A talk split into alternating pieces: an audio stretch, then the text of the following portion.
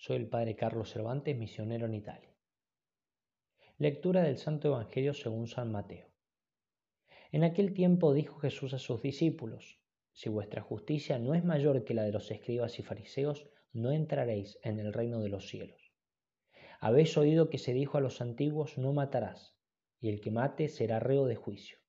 Pero yo os digo, todo el que se deja llevar de la cólera contra su hermano será procesado.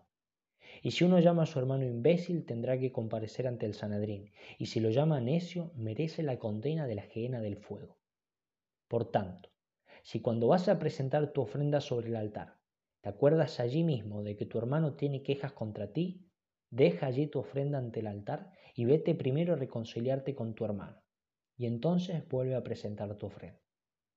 Con el que te pone pleito, procura arreglarte enseguida, mientras vais todavía de camino no sea que te entregue al juez y el juez al alguacil y te metan en la cárcel. En verdad te digo que no saldrás de allí hasta que hayas pagado el último céntimo. Palabra del Señor. Gloria a ti, Señor Jesús.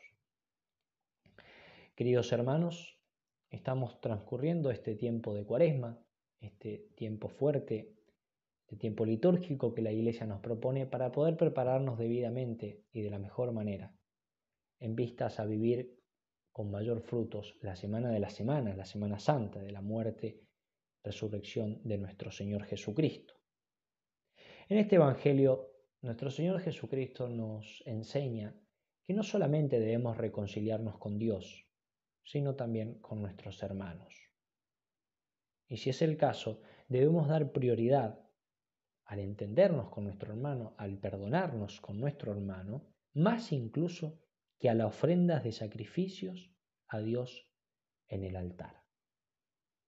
¿Y por qué debemos perdonar?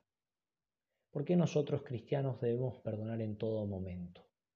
En primer lugar, porque esto es lo que le decimos al Señor todos los días cuando rezamos el Padre nuestro. Perdona nuestras ofensas, como también nosotros perdonamos a los que nos ofenden. O sea, Señor, como nosotros perdonamos, ten, piedad de nosotros, ten misericordia de nosotros y perdónanos. Por lo tanto, si no perdonamos, estamos rezando algo que es ficticio en primer lugar y estamos haciendo imposible de que Dios nos perdone. No somos pasibles de perdón si nosotros no perdonamos. Y en segundo lugar, debemos perdonar para poder cumplir con esta exigencia que Jesús nos pide, que debe ser, como dice en el Evangelio, mayor que la justicia de los escribas y fariseos. Si vuestra justicia, dice el Señor, no es mayor que la de los escribas y fariseos, no entraréis en el reino de los cielos. La justicia y la santidad de los fariseos y los escribas era más bien apariencia, era más bien una santidad superficial.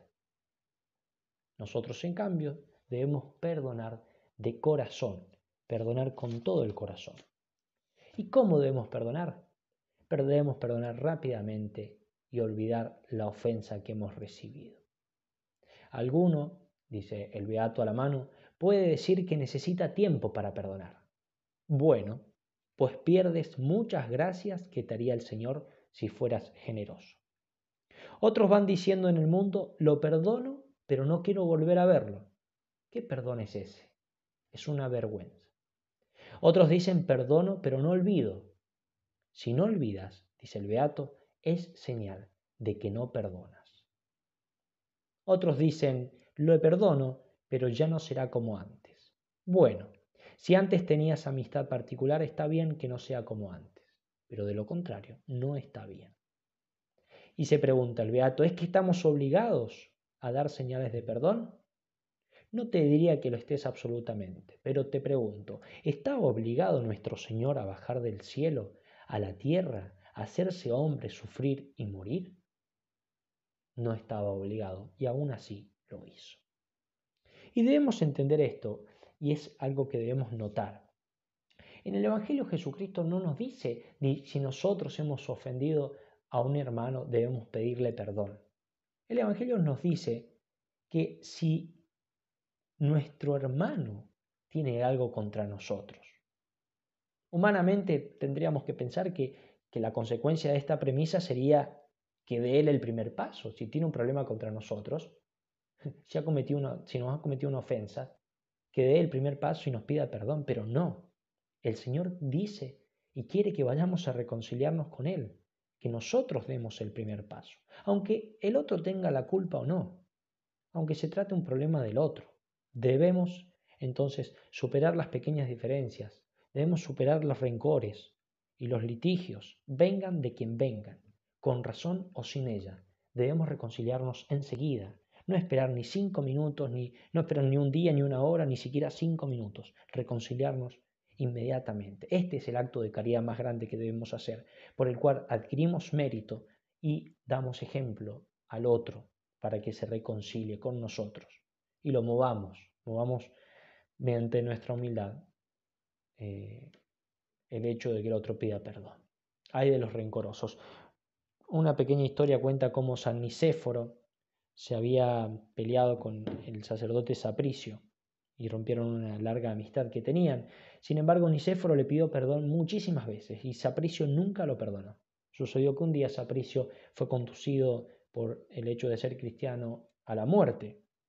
Cuando lo llevaban al suplicio, Nicéforo se le acercó entre la gente y le, volvió a pedir perdón. Sin embargo, Sapricio volvió su rostro y no lo perdonó. Dice la historia que poco después, en el momento del martirio, Sapricio dudó, renegó de su fe y sacrificó a los dioses. Y entonces Nicéforo, para evitar también el escándalo, se presentó al perdugo como cristiano y recibió la corona del martirio. Para que veamos hasta dónde puede llegar el hecho de no perdonar, de negar al mismo Dios. Y debemos perdonar sabiendo que, nadie es perfecto, que así como nosotros hemos cometido errores y cometemos errores y ofendemos a las personas, así también muchos pueden ofendernos a nosotros. Pero debemos perdonar a ejemplo de Jesucristo, que perdonó a todos los hombres desde la cruz. Termino con palabras de San Agustín. Esto es lo que tenéis que hacer para vivir en paz con vuestros hermanos, para celebrar la Pascua con serenidad y vivir la pasión de aquel que no debía nada a nadie y que no obstante ha pagado la deuda por todos. Nuestro Señor Jesucristo, que no ha ofendido a nadie y por así decirlo ha sido ofendido por todo el mundo, no ha pedido castigo sino que ha prometido recompensas. A Él mismo le hacemos testigo en nuestro corazón. Si hemos ofendido a alguien, vamos a pedirle perdón. Si alguien nos ha ofendido, estamos dispuestos a perdonar y a orar por nuestros enemigos. Que María Santísima nos conceda esta gracia.